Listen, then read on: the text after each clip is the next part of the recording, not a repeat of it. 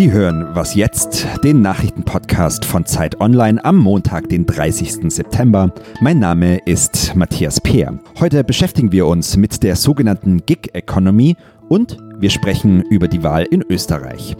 Und um die geht es jetzt auch in den Nachrichten.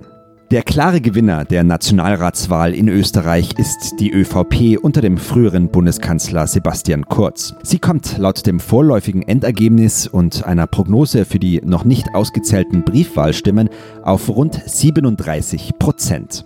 Im Vergleich zum letzten Mal ist das ein Plus von fast 6 Prozentpunkten. Die SPÖ hat fast ebenso viel verloren und kommt jetzt nur noch auf knapp 22 Prozent. Auf dem dritten Platz liegt die FPÖ mit 16 Prozent, dann kommen die Grünen mit 14 und die liberale Partei NEOS mit 8 Prozent.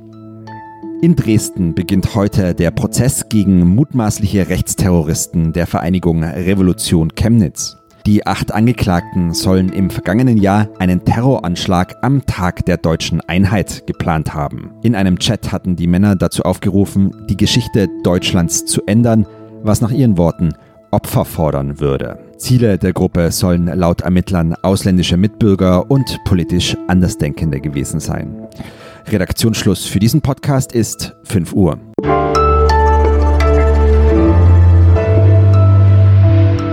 Hallo, ich bin Erika Zinger. Willkommen zu Was jetzt? Wir haben es ja schon in der vergangenen Podcast-Folge am Freitag prophezeit, wobei das war auch eine relativ einfache Prophezeiung. Bei der Nationalratswahl am Sonntag in Österreich ist Sebastian Kurz mit der ÖVP klarer Sieger geworden. Was nun also? Mit wem wird Sebastian Kurz koalieren und was sagt uns dieses Wahlergebnis überhaupt? Das kann mir Florian Gasser beantworten. Er ist Österreich-Redakteur für die Zeit und bei mir am Telefon. Hallo Florian. Hallo aus Wien.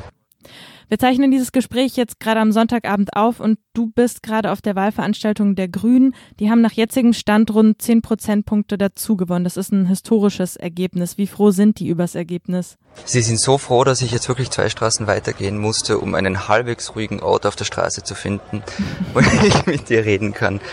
Ähm, also die Erleichterung war sehr laut dort, auf alle Fälle. In der ersten Stellungnahme der Grünen heißt es, dass man aber nicht bereit sei, den Kurs von Sebastian Kurz mitzugehen. Der wird sich jetzt aber wahrscheinlich schon auf die Grünen zubewegen müssen, wenn es darum geht, mit wem man jetzt koalieren wird. Wie geht das zusammen? Naja, in meinem Statement war sehr klug formuliert. Sie sagen ja nicht, dass Sie mit Sebastian Kurz nicht zusammengehen können, sondern mit seinem jetzigen Kurs. Ähm, das heißt, wenn der seinen Kurs in irgendeiner Art und Weise ändert, man hört übrigens im Hintergrund gerade wieder ein paar feiernde Grüne, ähm, also wenn der seinen Kurs auch ändert und vielleicht auf die Grünen zugeht, dann könnte das dann schon funktionieren.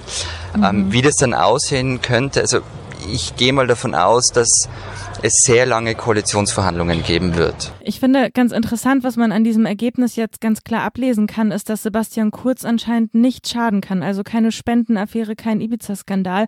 Dagegen hat die FPÖ jetzt ganz schön an Stimmen verloren. Wieso scheint da die Wählerinnenschaft Sebastian Kurz irgendwie alles zu verzeihen, aber der FPÖ irgendwie nicht? Sebastian Kurz und die ÖVP haben sehr gut geschafft, ähm, sowohl Ibiza wie auch diese Großspenden, auf die du angespielt hast, weit von sich wegzudrücken äh, und sich darzustellen als die, die ordentlich regieren wollten und es einfach mit dieser FPÖ nicht mehr ging. Die FPÖ hingegen wurde wirklich arg gebeutelt seit Ibiza. Jetzt kam ja noch vergangene Woche diese Geschichte auf, dass Heinz-Christian Strache mit seiner Spesenabrechnung es nicht allzu genau genommen hat, beziehungsweise ähm, sein Spesenkonto sehr hoch war. Also das dürfte den Freiheitlichen auch ordentlich gekostet haben.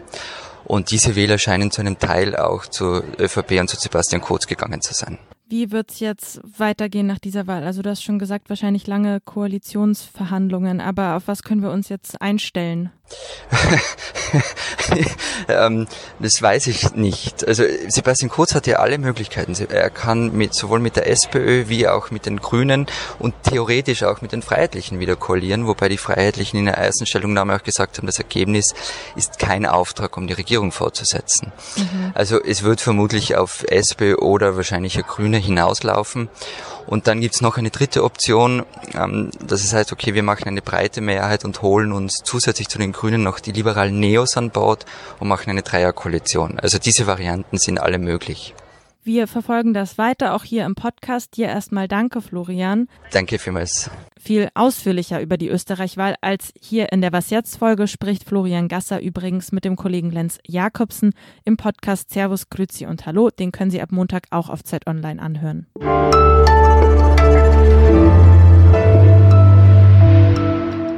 Und sonst so?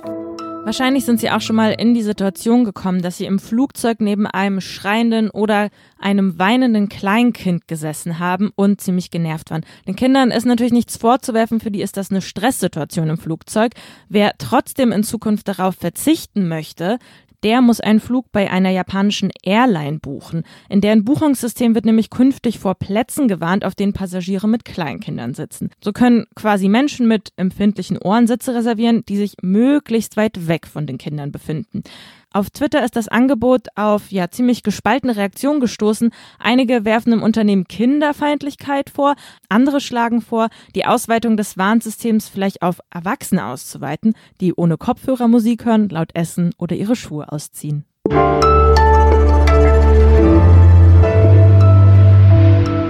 Gig Economy. Das ist das große Versprechen von selbstbestimmter, von unabhängiger Arbeit. Da kriegt man Aufträge über Smartphone. Sie kennen das von so Essenslieferdiensten wie Deliveroo oder Fodora oder von dem Fahrdienst Uber. Arbeiterinnen und Arbeiter in der Gig Economy, die müssen nicht nur ihre Arbeitskraft mitbringen, sondern eben auch Ressourcen wie ein eigenes Fahrrad oder ihr Handy. Das Arbeitsrecht, das interessiert da häufig nicht und es ist ein ziemlich prekäres Beschäftigungsmodell. Lena Fiedler ist freie Autorin für Zeit Online und sie ist mit einem Kurierfahrer in Berlin unterwegs gewesen. Das ist ein klassischer Arbeiter in dieser Branche, nur er arbeitet nicht für ein klassisches Unternehmen, sondern ist in einem Kollektiv. Hallo Lena erstmal.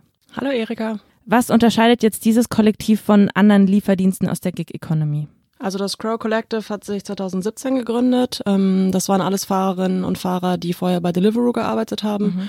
Und die haben sich auf die Fahne geschrieben, emissionsfrei und fair bezahlt ausliefern zu wollen. Sie unterscheiden sich gar nicht so sehr von der Gig Economy, weil bestimmte Punkte wie selbstbestimmtes Arbeiten immer noch erhalten bleiben. Sie verdienen auch nicht unbedingt mehr als in der Gig Economy, mhm. weil sie sich dazu entschlossen haben, selber zu entscheiden, wie viel Geld sie sich auszahlen.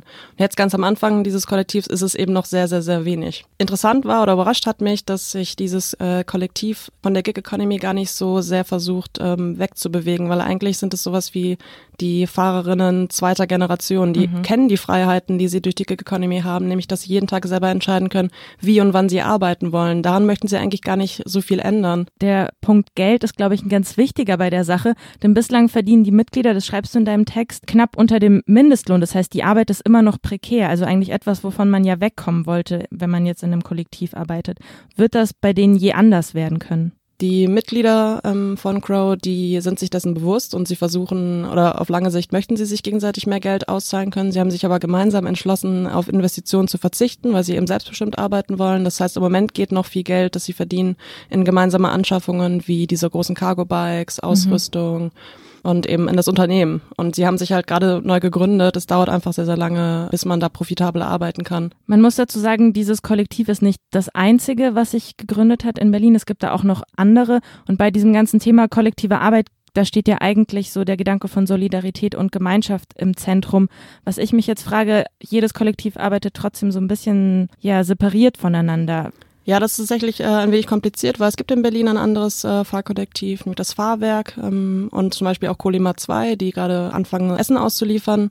Der Grundgedanke der Solidarität ist vielleicht noch in der Infrastruktur vorhanden, mhm. weil sich die Crows äh, zusammengetan haben mit dem mit Coopcycle, einer belgischen Kooperative, die die App und die technische Infrastruktur als Open Source Code zur Verfügung stellen, aber eben nur für Kollektive.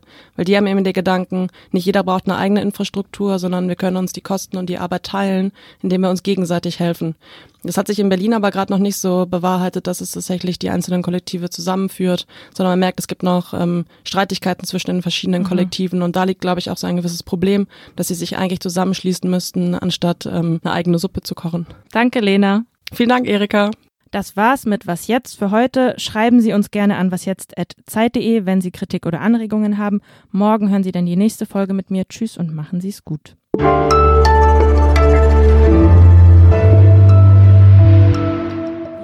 Dem Kurier Fahrer hinterhergekommen? Also hast du dich da auf einen Roller gesetzt oder bist du mit dem Fahrrad hinterher? Nee, ich bin tatsächlich mit dem Fahrrad hinterher und zum Glück hatte Jerome äh, 150 Kilo hinten drauf. Das heißt, es hat ihn ein bisschen ausgebremst, aber trotzdem äh, war der Muskelkater am nächsten Tag groß nach 70 Kilometern Krass. Fahrradfahren durch Berlin.